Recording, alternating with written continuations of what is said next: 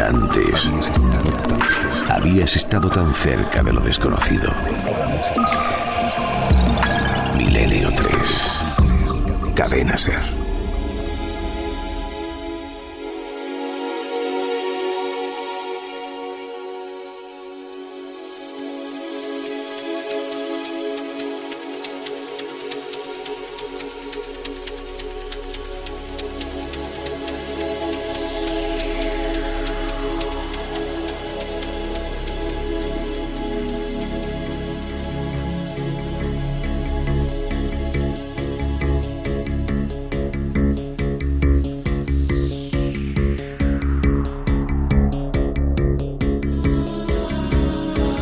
3 y 7 minutos esta música espacial del maestro Vangelis me recuerda que mañana en Cuarto Milenio tenemos una visita ilustre, Pedro Duque ni más ni menos, porque vamos a hablar, ¿verdad?, de conciencia cósmica, de qué les ha pasado a esas personas que han visto nuestro planeta desde fuera. Hay una historia hermosa, pero no voy a contar ahora, de la primera foto, la primera vez que la humanidad se vio a sí misma reflejada en mitad de la negrura. Hubo cambios potentes.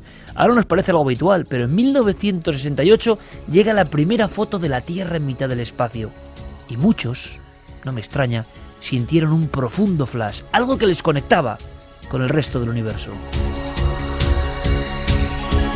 Pero mañana también en Cuarto Milenio, menudo debate, Área 51 y un montón de cosas más. Lo más importante ahora esta noche en Milenio 3, reiterando nuestro agradecimiento, qué cantidad de gente de Chile que nos escribe.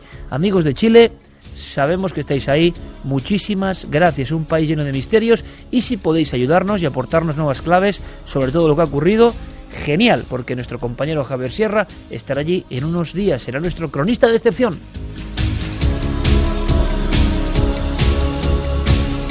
Pero ahora el tiempo es vuestro. Milenio 3 responde. Sabéis que hay esa vía de contacto milenio 3 con número arroba cadenaser.com para a lo largo de la semana ir dejando vuestras preguntas. Buscamos casos concretos, dudas que tengáis sobre algún tipo de sucesos, algún tipo de bibliografía, si queréis, algo concreto que no tenga que ver con la dinámica de los programas normales, de lo que se esté hablando mm, de inmediato en ese día de actualidad. Y Javier Pérez Campos y Fermín Agustí irán ordenando esas preguntas e intentaremos escuchar vuestras voces y, si es posible, bueno, es un reto responderos. Comenzamos.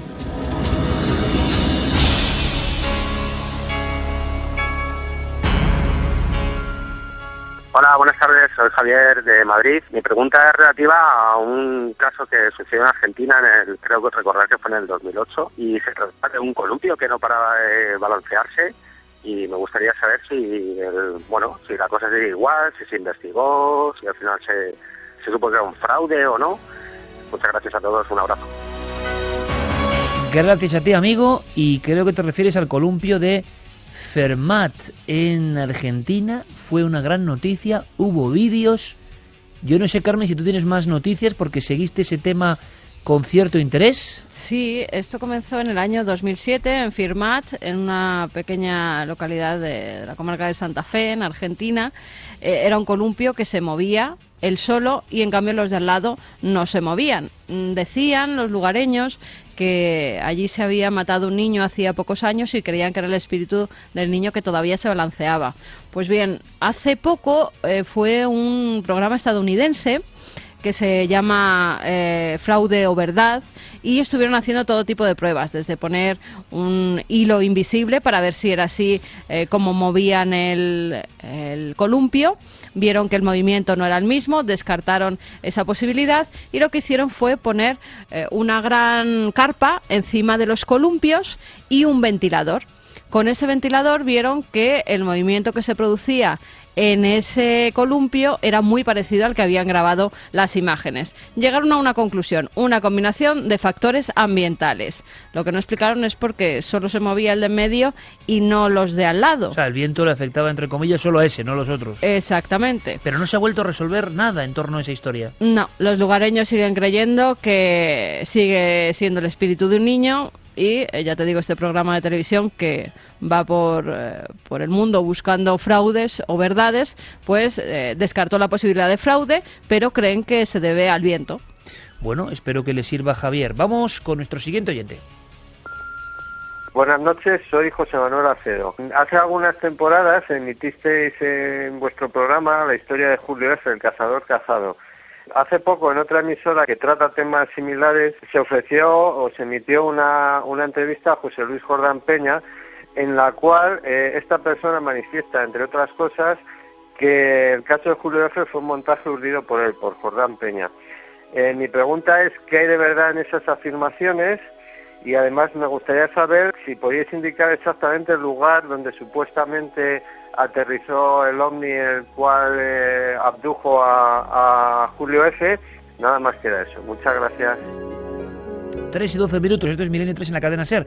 Y Julio F., resumiendo en 10 segundos, es la historia de un hombre que parece que tiene sufre una abducción, luego muere además eh, y se convierte su caso en una historia tremenda, recuperada a retazos por hipnosis. Hicimos un programa y magistralmente nuestro compañero Javier Sierra nos metió en aquella visión, la visión cerca de los campos de Medinaceli de un caso absolutamente mítico en 1978.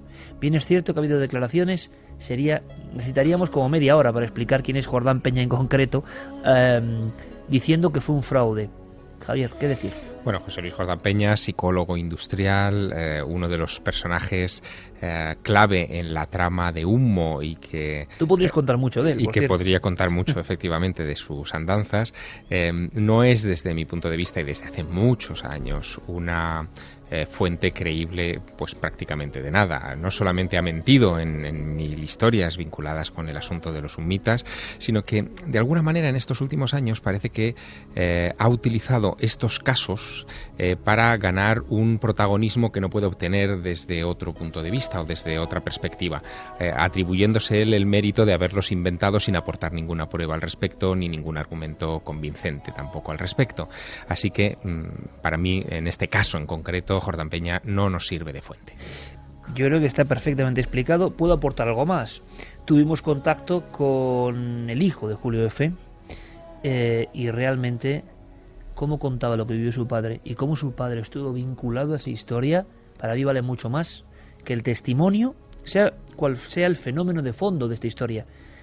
Pero cómo lo vivió ¿no? Eh, su padre eh, y su tío, en otro caso, dos familiares, cómo alguien quedó totalmente prendado de esa historia y vivió convencido de lo que le había ocurrido, no casa con alguien que dice que ahora es un fraude y además solo tenemos su palabra. Una persona que por otro lado, por desgracia para Jordán Peña, ¿no? A quien hemos tratado aquí varios, ¿no? Javier y yo desde luego. Desde luego. Y yo cuando era muy jovencito y en su casa y Javier en mil peripecias. Em, algo raro pasa, ¿no? Cuando una persona que, bueno, ha sido importante en el mundo del misterio, pues ahora hace estas cosas tan raras, entre otras a mí incluso me metieron el asunto de humo. Yo creo que también los humitas han hablado de ti, pero a mí como una de las fuentes también humitas. En fin, un, un, sin Dios, que no hay quien lo entienda, y entonces dices, hombre, no es el argumento más válido para tirar por tierra un caso tan especial que si se conoce como hemos hecho nosotros, desde dentro, no como un caso en un libro, sino con los testigos que quizá pertenecían a esa familia, cobra otra dimensión. Yo desde luego creo mucho más en la familia de Julio F. que en Jordán Peña. ¿Tú? Pues yo también, evidentemente, porque ellos estuvieron cerca de su padre, en este caso el hijo, cerca de su padre, viviendo aquellos años, en fin, que fueron duros. Eh, Julio F. quiso mantener el anonimato y de hecho lo mantuvo hasta el final de sus días. Eh, nunca buscó protagonismo. Eh, es cierto que se sometió a una sesión de hipnosis con José Luis Jordán Peña, de ahí viene esa, esa atribución, pero poco más. Es decir, también tuvo sesiones de hipnosis con otros expertos y, sacaron al flote, en fin, la, la misma información. Y respecto a la otra pregunta que nos hacía José Manuel del lugar exacto eh, y cómo acercarse a ese lugar exacto, en fin, yo lo que le voy a recomendar a José Manuel es un ejercicio. Que busque, por favor, en las librerías de viejo. Me parece fantástico. Eh, ya sé por dónde vas, un mapa, ¿verdad? Exacto, a través de Iberlibro, un mapa en un libro. Es la mejor pista que le puedo ofrecer porque además se va a implicar mucho en esta historia. El libro es Secuestrados por extraterrestres de Antonio Rivera, colección documento, dirigida por Rafael Borras Betriu y en medio de, esa, de esas páginas hay un mapa, un mapa preciso. Con él va a llegar al sitio que no ha cambiado tanto en estos años, por, cierto. Qué bonito, Javier, porque es como el mapa del tesoro. Ahora, ahora que busque. Tú has dado las claves. Buenas noches, eh, soy José Guís de Viar, en Alicante, y me gustaría preguntaros acerca de las supuestas pirámides que en 2005 dijo haber encontrado en Bosnia el doctor Semiros Managic ya que bueno, se han hallado pues parece que pavimentos, unos túneles, algún objeto pero la verdad es que durante ocho años no parece que la cosa, eh, bueno, pues acabe de salir a la luz. Y bueno, quería conocer vuestra opinión y sobre todo si podéis aportar algún dato al respecto. Un saludo y muchísimas gracias. Sinceramente no creo que se pueda aportar mucho, ¿no? Hacemos un paneo rápido, compañeros. Las filmaciones que trajo allí nuestro compañero entonces, Luis Álvarez, eran muy polémicas. Mi opinión personal, hemos conocido investigadores españoles que estaban vinculados, mi opinión personal es que mucho deseo de ver pirámides y yo no sé si hay pirámides. No me extrañaría, podía haber, ¿por qué no? Pero eso de una pirámide más alta que la de Keops, o sea, lo que se ve en las filmaciones sobre el terreno que nosotros hemos tenido, a mí no me convence. En el mundo del misterio han irrumpido en estos últimos años eh, formaciones geológicas o de, aspecto geológico eh, que se han interpretado como artificiales. Ah, hay casos muy notables, por ejemplo, eh, Yonaguni en Japón, esas ruinas o entre comillas sumergidas en el mar del Japón cerca de las islas Ryukyu que em, siendo examinadas por Robert Schock, un importante geólogo de Boston, en un principio fueron identificados como de carácter artificial y después el propio Schock haciendo nuevos análisis y nuevas prospecciones en el lugar, dijo que eh, se trataba de unas formaciones geológicas extrañas, pero geológicas, que no había nada natural. Con el caso de las pirámides de Bosnia, yo tengo esa extraña sensación de que estamos ante eh, una formación geológica eh, que se ha interpretado como artificial o se ha querido interpretar como Porque había yacimientos próximos. Exacto, hay, yacimientos arqueológicos próximos, pero datados en fechas muy posteriores a, las, a la presunta pirámide, y luego también por otro factor que tú has mencionado, Iker, es demasiado grande, es una montaña, se trata de una montaña y, el ser humano no ha hecho esas cosas. Buenas noches, soy Juan Antonio de Barcelona. Mi pregunta es la siguiente. Me refiero a las psicofonías del infierno obtenidas por el profesor Germán de Argumosa en 1965. Si se siguió investigando, ¿por qué no ha trascendido la investigación? Si no, ¿por qué no se investiga más? Gracias y un abrazo. Está muy bien esto, ¿eh? Que directo. Eh, algunos miembros que estamos aquí del equipo hemos podido escuchar la psicofonía del infierno, entre comillas, completa. Y es bastante impresionante. Le voy a dejar a Carmen que dé su impresión porque la escuchamos gracias a Santiago Vázquez, que por cierto, quizá luego aparezca repentinamente y vais a entender por qué lo digo, aunque ya desvelo parte de la sorpresa, pero claro, es así. Em, ¿Qué impresión te causó, Carmen, la psicofonía del infierno escuchada. Yo la he escuchado un par de veces, primero con unos compañeros em, que tenían un programa de radio local en Radio Hortaleza y que fueron aquí entrevistados, que fue un programa muy seguido, porque les impresionó el día que Argomosa recién sacada, aquella grabación de unos 10 minutos y otra versión más larga todavía, acaba de ser obtenida, pero luego Santiago, que hay que decirlo para que, que tiene realmente la, la psicofonía del infierno original grabada por Argumosa y que es tremendo el documento, tuvo la deferencia de venir a nuestra casa y ponernos la grabación. ¿Qué impresión tienes? Bueno, la deferencia o la mala idea, porque la verdad es que impresionaba. Eh, de verdad que sí, impresionaba bastante. Lo que pasa es que a mí me sonó mm, más real que una psicofonía. Es decir, me parecía una mazmorra donde se estaban llevando a cabo algún tipo de ritual, de... no sé cómo llamarlo, Mm, como si estuvieran azotando, como si estuvieran torturando a alguien. Tenía ese típico sonido de un sótano cerrado, como decía, una especie de mazmorra, y los gritos, los alaridos, es que parecían muy reales. Y una psicofonía tan larguísima es que no, no tiene ningún sentido. Donde la grabaron eh, hacían algún tipo de prácticas en las que se podían emitir esa serie de gritos, de lamentos eh, los ruidos metálicos eran por los objetos que golpeaban. No lo sé, a mí es la sensación que me dio, ¿eh? Más que algo extraño, algo paranormal, algo muy natural, muy natural y hecho por el hombre no lo sé, quizá una distorsión de eso. A mí, a mí no me parecía exactamente eso, pero sí algo que desde luego te dejaba con un mal cuerpo tremebundo, eh, te quedabas mal, mal de escuchar eso y no sé qué, si, si era algo de ese tipo, como mencionaba, distorsionado, pero desde luego era una cosa muy extraña y muy de una expresión muy osca y como muy maléfica. Eh, nosotros lo que podemos decir es que si se puede, si se puede, seguiremos la información. Por lo que hemos sabido, eh, claro, la familia donde se origina todo esto es la primera que no quiere que se sepa esto. Hay una serie de leyendas urbanas que todos hemos creído que investigando se caen por su propio peso. Es una psicofonía que da mm, digamos, mucho juego para comentar y es difícil incluso ponerla entera en un programa de radio. Pero nosotros, ojalá, queremos seguir la investigación y sobre todo acudir a ese lugar donde todo ocurrió. Eso sí, la psicofonía existe, está completa, porque mucha gente no lo creía, y es única en su género. Si podemos seguir investigando, pues daremos todos los datos, por supuesto. Seguimos. Buenas noches, soy Miguel Ojeda y llamo desde Sevilla. Mi pregunta concerniente a la existencia de una serie de jeroglíficos egipcios en, en Australia. Leí algo hace algún tiempo en alguna revista especializada y me gustaría que me dierais algunas indicaciones más. Muchas gracias.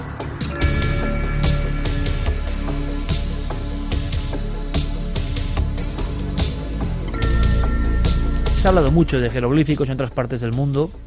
Yo no sé, compañeros, qué opinión tenéis. Este caso concreto, yo no lo conozco. Yo lo he leído en alguna revista, en concreto recuerdo haber leído esta historia de los jeroglíficos en Australia en Nexus, en la revista Nexus, que es una de las favoritas de Santiago Camacho. Australiana, de hecho. Australiana, de hecho. Y yo le confiero poca credibilidad. Um, Como otros jeroglíficos en otras partes del mundo de este tipo. Eh, sí, exactamente. Pero en este caso eh, yo creo que eh, tuvieron más eco por un misterio que es auténtico, que es real. Y es eh, otra conexión australiana-egipcia, ¿no? Y es que tú habrás visto también, Iker, en el Museo Egipcio del Cairo, eh, una colección de armas de mano del faraón Tutankamón, descubiertas en 1922 en su tumba, y que son boomerangs. Es Exacto. decir, eh, ahí evidentemente hay una, una, conexión muy peculiar, porque no, no existe eh, esa arma en otras latitudes, y sin embargo en Egipto eh, está esa muestra colgada en una de las vitrinas del Museo del Cairo, casi como un opart, ¿no? Como un objeto fuera de lugar. Pues ahí queda clarísima la opinión de Javier Sierra, que, es otra pista, ¿no? Como antes la del libro, para que vosotros indaguéis. Milenio 3 con número arroba cadenaser.com y nuestros compañeros estarán prestos para recoger vuestras sugerencias, dudas, peticiones de bibliografía, lo que queráis. Aquí estamos para serviros como guías, si es posible, en ese autoaprendizaje, porque lo decíamos antes, hoy más que nunca uno puede indagar, puede complementar, de inmediato con un clic puede saber qué fue de aquel autor, es que es increíble. Y lo único que hace falta a veces es la pista, la pista concreta, como daba Javier de un libro con un mapa. Maravilloso. Javier, Fíjate gracias compañero. No, dime, dime. No tiene nada que ver, pero eh, ahora que hablamos de cosas egipcias, es que justamente esta noche recibía un mail que me ha hecho mucha gracia y es de una cosa egipcia. ¿Os acordáis de la estatuilla que sacamos en Cuarto Milenio que se movía? claro. Que estaba en el Museo de Manchester, si no recuerdo mal. Sí. Así es. Bueno, pues la han pegado. Tiene pegatinas abajo, nos la han mandado un, un oyente. Qué bueno. Ha mandado la fotografía, como por debajo le han puesto una serie, eh, pues como de pegatinas para que se quede adherida al cristal y así no siga girando, no de vueltas. Qué bonito sería que la estatua se rebelase contra Total. eso y siguiera moviéndose. Además, la estatua siempre dejaba su jeroglífico inscripción a la vista. Era como Sí, si nombre. quisiera mostrar su nombre. Así a ver es. si ahora va a pasar algo. Yo no creo que pase nada, pero a ver, han fijado eh, algo que quería manifestarse. ¿Quién Un- lo sabe? Una pegatina no basta para detener al misterio. Totalmente. Javier Serra, compañero, mucha suerte en Chile, mucho éxito con Muchas nuestra gracias. gente en Chile y en Argentina. Sí, y en México y en Colombia. Madre mía, nos contarás cosas de sus países, ¿no? Por supuesto. Todo que lo que sí, esté ocurriendo. Por supuesto. Feliz viaje, compañero. Eso, eso. y buenas crónicas. Claro que sí, gracias. Un abrazo muy grande. Un abrazo. Y nosotros ahora mm, vamos a otro viaje. Sabéis que la idea es viajar al epicentro, si es posible en cinco minutos, del alma, el pensamiento, a veces hasta incluso con un toque de humor, ¿no? ¿Por qué no? Lo hace Diego Marañón e intenta conocer a ese grupo heterogéneo y heterodoxo que conforma el misterio en nuestro país. ¿Quién será hoy? Yo he dado alguna pista ya. El invitado. Buenas madrugadas. Identifíquese, por favor. Santiago Vázquez Gomariz. Atención, atención, atención. ¿Qué tendrá que decirnos Santiago Vázquez? Atención, Javi, se ha encendido la televisión sola. Uy, uy, uy. Yo voy a dar mi opinión. Os ordeno en el nombre de Jesús. Perdone, señor Nieves, de verdad, por favor, me extraña muchísimo que me diga esto. A cada cosa que uno comenta, enseguida viene la contrarréplica. Estamos en un debate. Vamos a un Santi, pero debate, muy bien. Un golpe fuerte, sonoro. Ha habido uno, ¿eh? Son mimofonías. Así lo demuestra la casuística. Qué fuerte, macho. ¿Eligió usted al misterio o el misterio le eligió a usted? Yo creo que ambas cosas. ¿En qué ocasión lo ha sentido más cerca? Sin duda alguna, aunque era muy joven, en la madrugada del 5 al 6 de junio de 1990 en el Palacio de Linares de Madrid. ¿Cuál es su enigma predilecto? La vida después de la muerte, la trascendencia del ser humano, ¿qué nos espera después? Indíqueme un lugar mágico al que siempre querría volver. Cada lugar tiene su encanto y creo también que en cada lugar y en la medida en la que en la que uno se encuentre, de la forma que uno se encuentre, se vive de una forma o de otra. No, no tengo predilección por ningún lugar en especial. ¿Y un lugar al que jamás regresaría? Al Palacio de Linares de Madrid, nunca regresaría. ¿Somos producto del azar y la evolución o hay algo más? No, no, indudablemente es mi convicción personal. Hay algo más. Somos seres trascendentes y no tengo la menor duda de que existe un ser supremo que algunos llaman Dios. ¿Qué hay más allá de la muerte? Vida, vida en plenitud, pero en función de nuestro comportamiento durante la vida material. ¿Teme la llegada de ese momento? En absoluto. No tengo ningún miedo a la muerte. Lo único es que sí que tengo miedo al sufrimiento. ¿Supersticioso? Un poco. ¿Debería estar la parapsicología en la universidad? Debería estar en la universidad en España desde hace tiempo ya. Su padre fue uno de los pioneros en televisión española. ¿De tal palo tal astilla?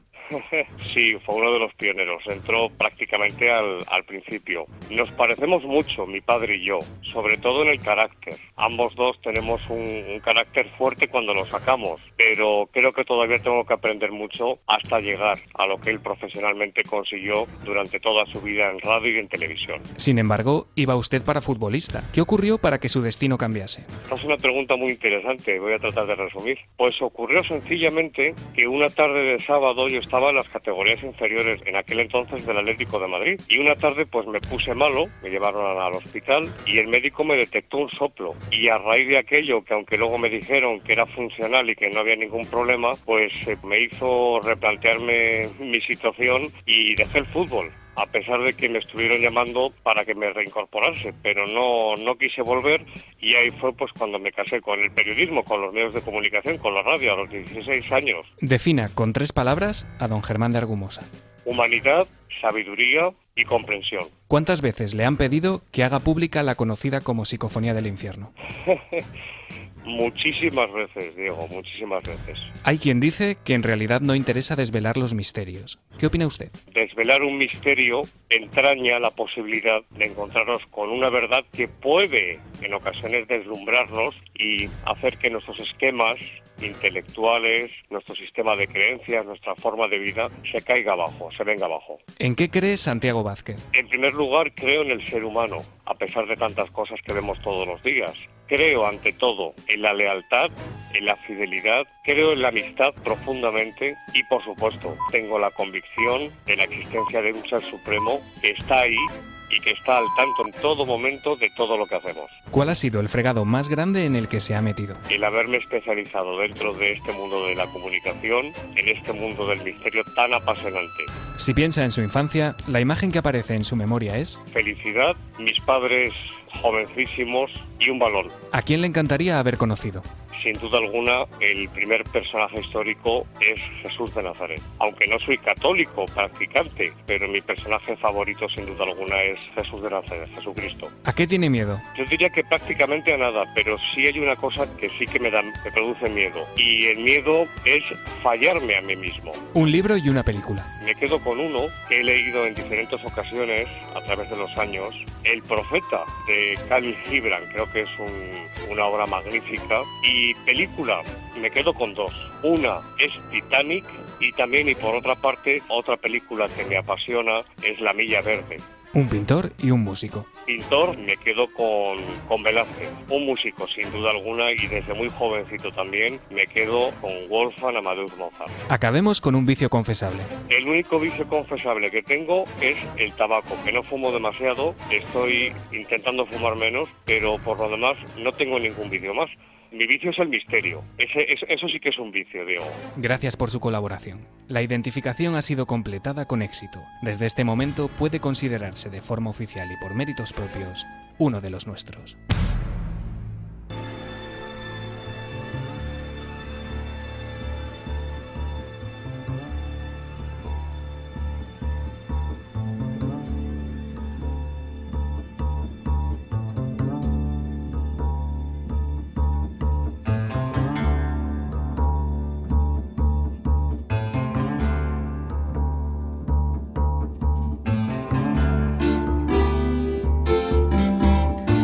Nuestro amigo Noel Calero, que es un sabio, y nos pone justo ahora esta banda sonora de Alan Parsons, el proyecto de Alan Parsons sobre Edgar Allan Poe, que tiene mucho que ver, ¿no?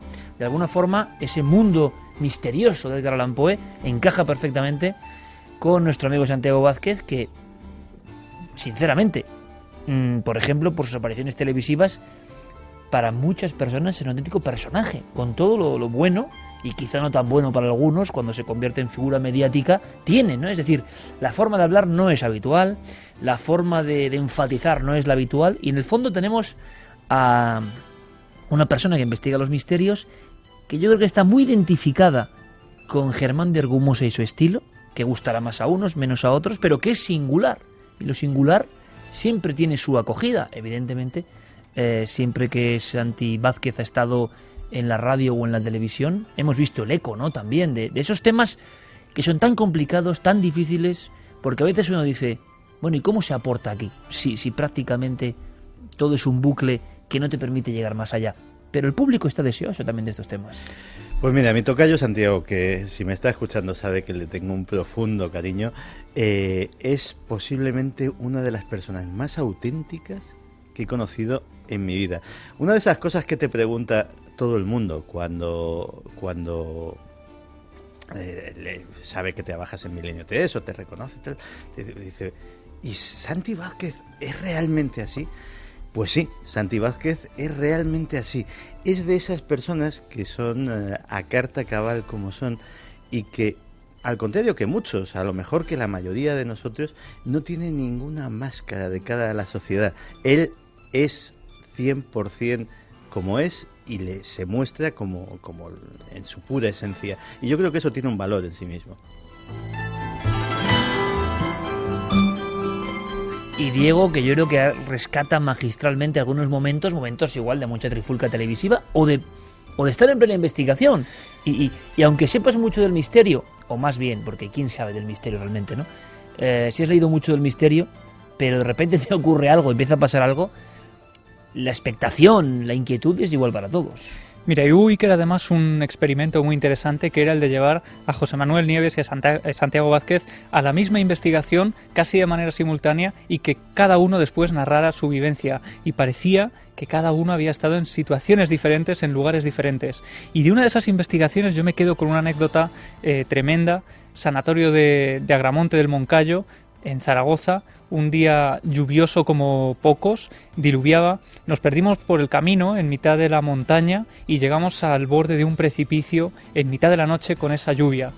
Y hubo un momento en que la furgoneta se queda atascada en medio de, ese barrizal en que se ha convertido la montaña y tanto Santiago Vázquez como José Manuel Nieves se bajan del coche y esos dos figuras, esos dos personajes que estamos acostumbrados a ver en los debates se ponen a empujar a la vez a ese coche para intentar sacarlo de ahí. Esa es una de las imágenes de una investigación que a mí se me quedó grabada.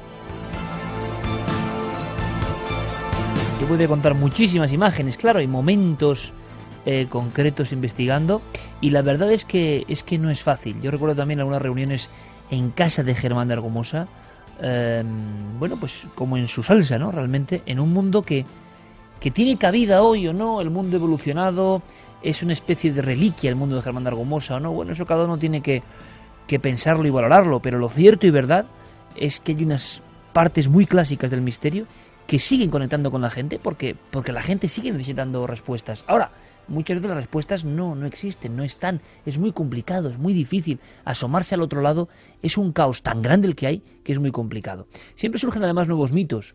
Por ejemplo, recientemente se está hablando mucho y no sé por qué, Javi, tú has pedido incluso ayuda. Sí. Hay un investigador también muy del estilo de Vázquez, muy del estilo de Vázquez, incluso en la, en la estética, digamos, Juan Villaseñor. Sí, Jaime, eh, Jaime Villaseñor. Jaime Villaseñor, un personaje que escribía en las revistas eh, de los años 90. Jaime, tú, tú, lo sabes bien porque has seguido también la pista. no, no, es que yo le conocí. Tú llegaste a conocer a Villaseñor. Claro, él, eh, publicó varios, pues el número de eh, reportajes en la revista Enigmas. ¿Qué época? Eh, pues cuando yo era redactor jefe, cuando estábamos yo, yo. Pero yo también estaba ahí, yo no le conocí. Pero tú eras más reportero, estabas más... Eh, yo estaba allí a pie de redacción con, con, Fernando, con Jiménez del Oso, y claro, recibíamos a los colaboradores y evidentemente nos traían sus trabajos y, y, Jaime era uno, era uno de ellos. Enigmático. Pues mira, le conocí bien le conocí bien porque compartíamos eh, pasiones y temáticas, él le gustaban también estas cosas de, las conspiraciones, aprendimos mucho el uno del otro y Jaime, eh, que espero que me esté escuchando, era un personaje mm, torturado, digámoslo así, era el, típico periodista maldito, de alguna forma, eh, pues tenía, era muy, muy, muy preso de sus pasiones, que las tenía intensas, era, era un personaje un poquito acomplejado por algunas cosas. Tenía una, una psicología una psicología complicada. Y Pero ¿tú, tú crees que era, como has dicho alguna vez, uno de los máximos sabios que de repente, vamos a decirlo, desapareció. Sí, desapareció, que nadie sabe dónde está. Le perdimos de, le perdimos de vista y, y la verdad es que conociéndole espero, espero que esté bien, pero no, no te creas que las tengo todas conmigo en, en ese sentido. Pero. Era la eh, era... Me río porque es que yo creo, yo creo que tú sabes más de lo que estás diciendo, pero bueno. Sé bastante, créeme que, le, que, vamos, fueron muchas, muchas noches eh, compartidas eh, de copas y de confidencias. Y, y, bueno. De copas también. Sí, sí. Y si, y si me está escuchando, pues Jaime, tío, que, que aquí estoy, que me puedes encontrar por el Twitter y esas cosas. Porque él ha desaparecido por completo y por qué se convierte en un mito. Es como un poco la historia, ¿os acordáis? De Sergio del Monte, aquel cineasta maldito que decían que era un mito, que tratamos el tema de una película con sacrificios, que al final desapareció. Unos dicen que fue encontrado descuartizado. ¿De qué estamos hablando?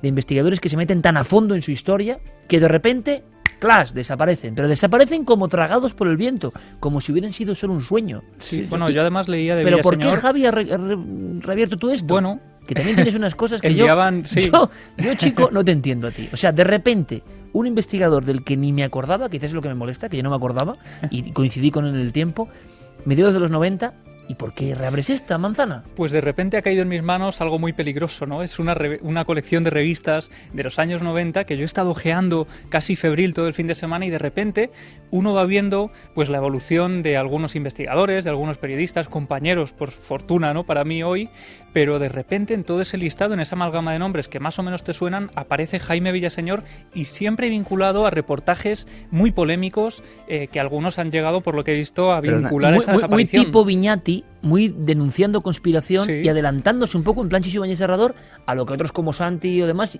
harían años después. Claro. Hay quien dice que Santi bebió de Jaime Villaseñor. Hay quien lo dice. Hay quien dice. Aprendí mucho. Era un tío que tenía unos recursos que para mí los quisiera yo. Era un poco argumosa en el aspecto. Mira, era capaz de coger un manual de bomberos americanos en el que efectivamente me lo enseñaba y estaba allí, había eh, un, eh, un, epígrafe que daba indicaciones, en un manual auténtico de entrenamiento de los bomberos americanos, y había un epígrafe que daba instrucciones para qué hacer si se estrellaba un platillo volante en una ciudad. Verídico. Con eso te montaba un reportaje de seis páginas y se quedaba tan ancho. Pero, es cierto, Javi, simplemente para terminar este asunto tan raro que no sé por qué me habéis metido en este bucle y a dónde nos va a llevar. Y si alguien, por favor, si alguien tiene datos, Jaime Villaseñor es el, el personaje del misterio, porque se dice como Francisco Aréjula, que apareció sin una gota de sangre en la cama. Se ha llegado a decir, Javi.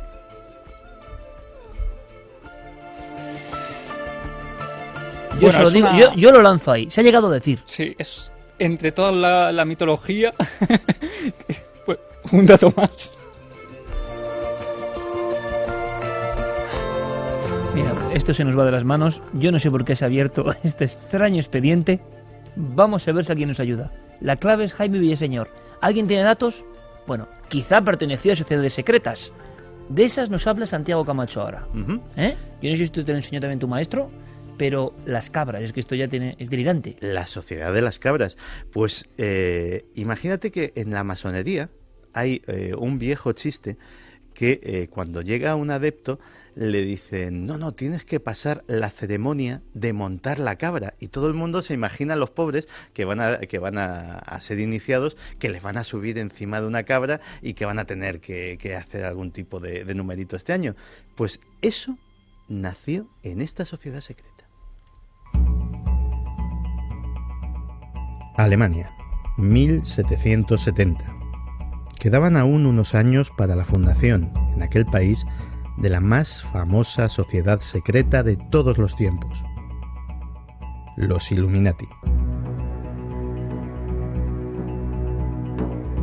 Pero ya entonces la nación temblaba ante los actos atroces de otro grupo mucho menos famoso, pero mucho más sangriento, la Sociedad de las Cabras. Iglesias saqueadas, castillos quemados, asesinatos, violaciones. Cada noche, en diversas regiones del país, se desataba una verdadera orgía de terror de la que nadie sabía quiénes eran los responsables, aunque las víctimas sí que estaban perfectamente identificadas, los nobles y la iglesia.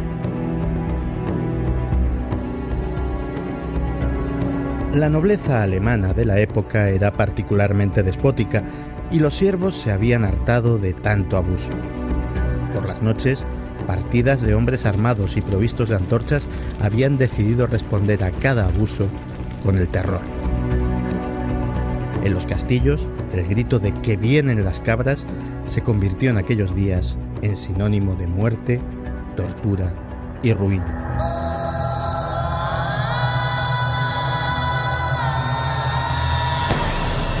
Se les llamaba cabras porque tapaban su rostro con máscaras provistas de cuernos que imitaban la cabeza de este animal. Cuando se cubrían el rostro y se juntaban por las noches, los siervos se convertían en señores, consagrados a vengar cualquier ofensa recibida a lo largo del día.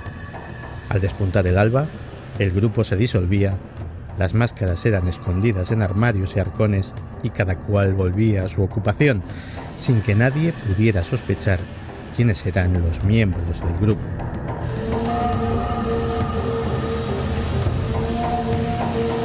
Según crecía el descontento, el número de cabras aumentaba. Los incidentes pronto pasaron de ser uno a la semana a varios por noche en diversas regiones del país.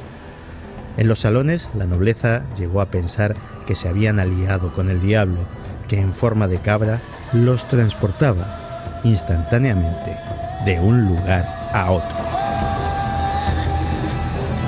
La iniciación tenía lugar en una capilla abandonada en un claro del bosque. Allí, el candidato era emborrachado con un fuerte licor y se le subía a una cabra de madera. Una vez allí, la cabra, provista de un eje, giraba cada vez más rápido, sometiendo al ebrio candidato a una tortura insoportable. Solo pararía si juraba entregarse en cuerpo y alma a la causa de sus compañeros, siendo consciente de que cualquier traición acarrearía una muerte larga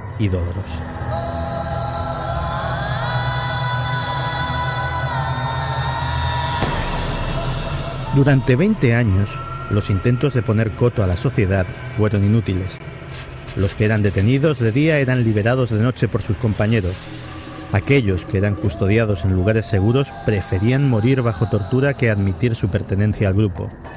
Más de 400 presuntos miembros fueron ahorcados o peor aún, descuartizados vivos en público, y aún así, la sociedad seguía llevando a cabo sus macabras actividades. El grupo no se extinguió hasta que un acontecimiento sin precedentes, la Revolución Francesa, en el que también tuvieron mucho que ver las sociedades secretas, trajo consigo la promesa de nuevos tiempos, tiempos en los que la nobleza perdería para siempre sus privilegios y el ejército de las cabras no tendría razón para volver a actuar.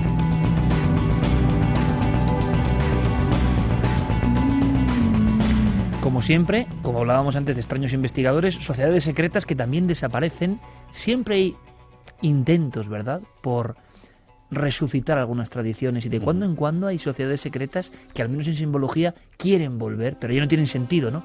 Son hijas de su tiempo, Santi. Sí, en este caso, eh, ojo, estamos hablando de un fenómeno que es muy común. Dice un viejo proverbio chino que si le pisas la cola a un ratón, por muy ratón que sea, te morderá.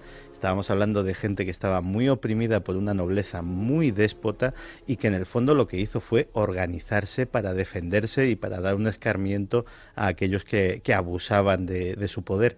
Fíjate que esta semana, en un sitio como es eh, el Congreso de los Estados Unidos, una humilde estenógrafa, una humilde taquígrafa, ha montado una escena absolutamente inédita eh, denunciando que si el poder de los masones, que si el abuso del poder eh, de los políticos norteamericanos, que si el alejamiento de Dios de, una nación que en el, su billete de un dólar pone en Dios confiamos.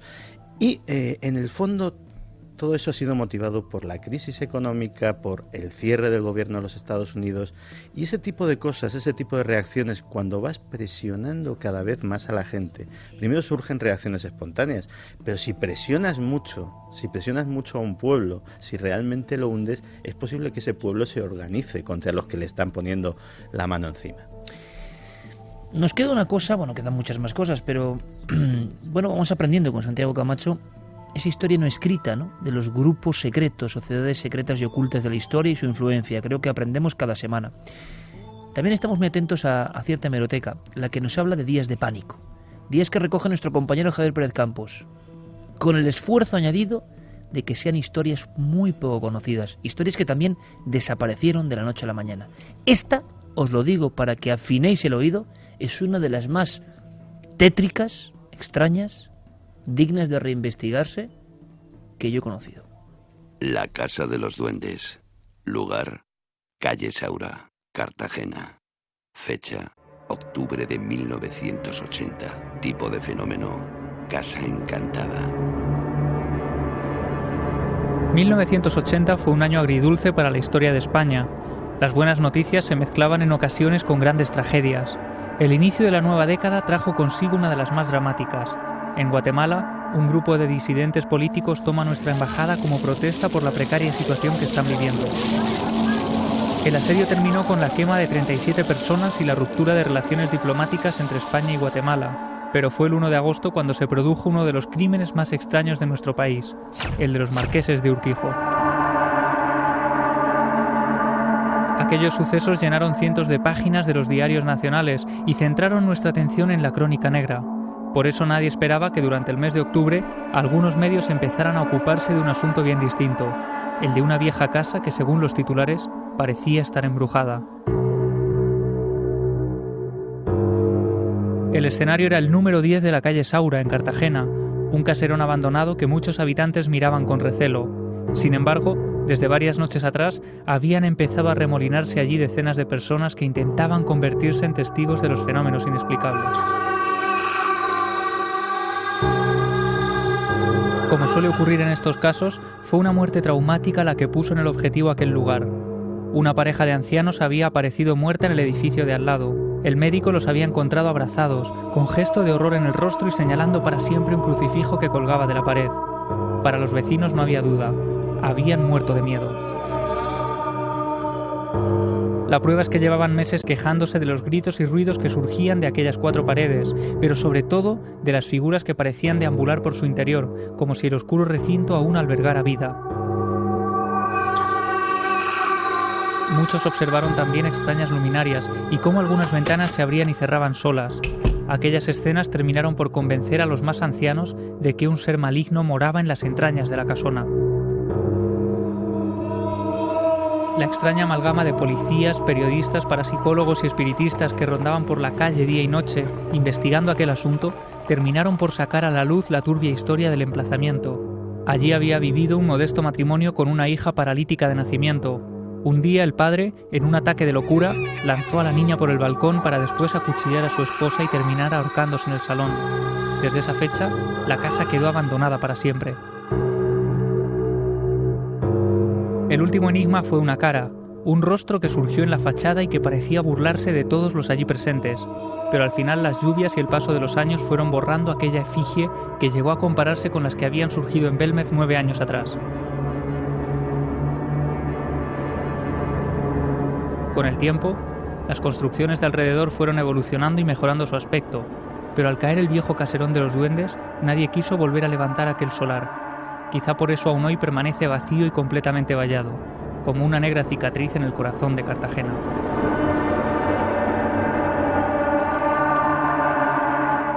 Tres y 51 minutos. Vaya historia, habrá que indagar.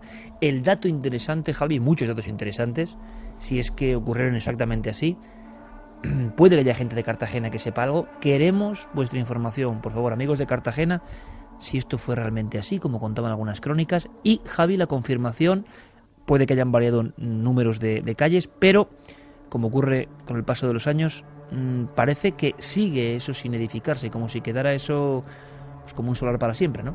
Sí, yo busqué, además es fácil, cualquiera ahora mismo desde un ordenador puede buscar ese, esa dirección, esa calle Saura, y ver cómo en ese lugar exacto está rodeado de edificios, pero el que debería ser ese número, el número 10, está completamente vacío, un solar en el que hay un aparcamiento improvisado en la tierra, pero no se ha construido absolutamente nada. La casa fue destruyéndose con el paso del tiempo y al final la historia se perdió. Pero son años 80, o sea, es decir, años 80, con el surgimiento de esa cara que algunos decían que era del padre de familia que había acabado con la mujer y con, con la hija.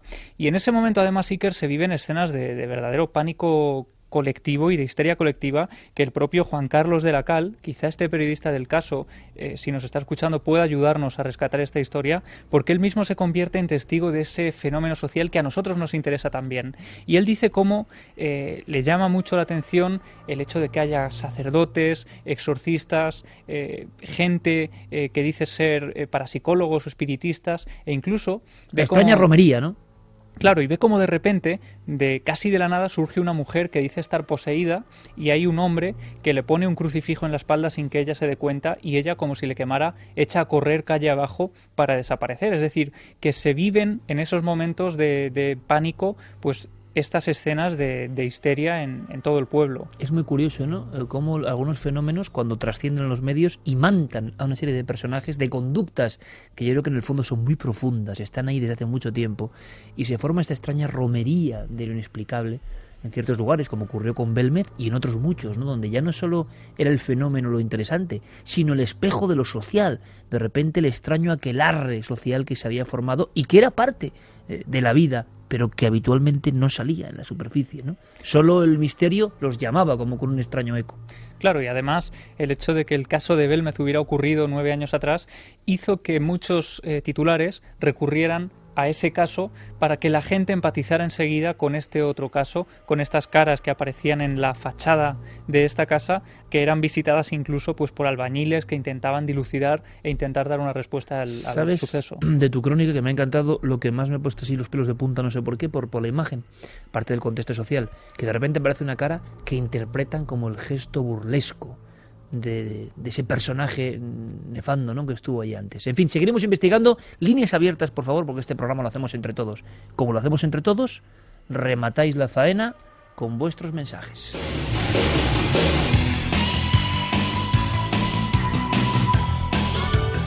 Vamos allá, Carmen. Pues mira, nos decían eh, gente que vive cerca, Iván Mota, que gracias porque vive a 200 metros de esa zona y cruza todos los días por ahí. Y Miguel Ivane también, que ha pasado por allí varias veces y da miedo desde fuera. Bueno, pues si nos pueden enviar fotografías eh, del lugar, ¿no? Donde estaba, pues... Cualquier pues información buena será. Hoy hemos tenido un programa muy internacional. Nos ha saludado gente de casi todo el mundo. ¿Ah, Eva Fernández, desde Saint-Nazaire, en Francia. Os escuchamos siempre. Un saludo para todo el equipo. Gracias. Alberto Gómez a ver cómo lo digo, Goedanbon desde Ámsterdam. Os sigo Ajá. siempre por internet. Fernando Turnil desde Guatemala. Gerson Abel, buenas madrugadas, es la primera vez que os escucho el programa en vivo desde Lima. Qué bien, Roberto Lima. Mazariegos dice el mejor programa español. Saludos del programa Año 12 de Guatemala. Qué bueno, año 12, Guatemala. Un abrazo, Eso compañeros. es, Romina Grande, eh, todo el equipo de Milenio 3 y Cuarto Milenios, bienvenido en la Argentina siempre. Son todos geniales, los esto felicito. impresiona, Santi, esto impresiona. En el fondo oyes estos nombres y estos países y dices, bueno, ¿nos estará, estará llegando nuestro eco a lugares tan lejanos, Carmen? ¿Será posible? Pues parece que sí. Apoyo a recién nacido que nos piden. Joaquín Jiménez, quiero pedir a la familia milenaria que apoye a Marina, una amiga recién nacida que ha decidido poner a prueba su fortaleza y la de sus padres y familia. Pues todo nuestro apoyo, toda nuestra energía ¿Cómo se positiva. llama Marina? Se llama Marina. No solo apoyo, sino bendición de todo este equipo, bendición cósmico milenaria, porque seguro que esa niña es muy fuerte y va para adelante fantástico. También nos escriben Agustín y Sandra de Rota, que les gustaría muchísimo que le diéramos la bendición milenaria a su pequeño Agustín. Pues mira, lo va a hacer Santi Que nació en es como Cádiz. un rito. Santi, que tiene pinta así de, de- de persona importante. Pues nada, una bendición milenaria enorme para Agustín, que tenga una vida muy feliz, llena de misterio y llena de descubrimiento. Qué bonito, Santi, sí, señor. Algo que da un poco más penita. José Luis, no sé si os acordaréis, nos escribió hace unos meses que había perdido a su pastor alemán, que se llamaba Talgo, que les quedaba una perrita, que era su compañera, que se llamaba Ave. Bueno, pues también ha fallecido esa perrita y que se sienten muy solos y que lo llevan bastante mal, que quiere eh, con estas líneas pues brindarles un homenaje. Bueno, y lo que hay que hacer rápidamente es estar con otro perro.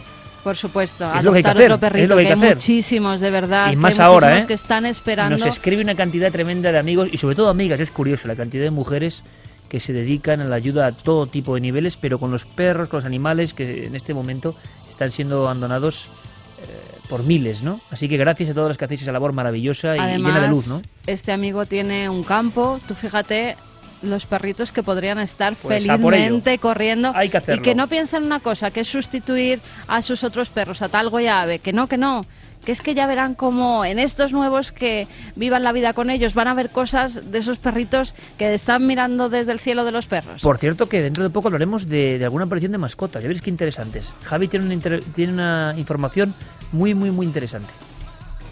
Nos escuchaban también eh, so- en Argentina, decía un oyente preguntó por el tema de la maca de Firmat de la provincia de Santa Fe. Al respecto, les puedo informar que hasta el día de hoy no se ha encontrado explicación lógica de tal movimiento. El programa americano que informó que había encontrado la causa no informó la verdad, solamente dio una explicación pueril para que se cerrara su programa. Aún Suele se pasar. mueve toda la ciudad, puede verla y aún sin una explicación. Nos lo comentan desde allí. Desde allí, qué Desde grande. allí. Qué grande. O sea que la- la- el columpio todavía se mueve a día de hoy. Todavía se mueve.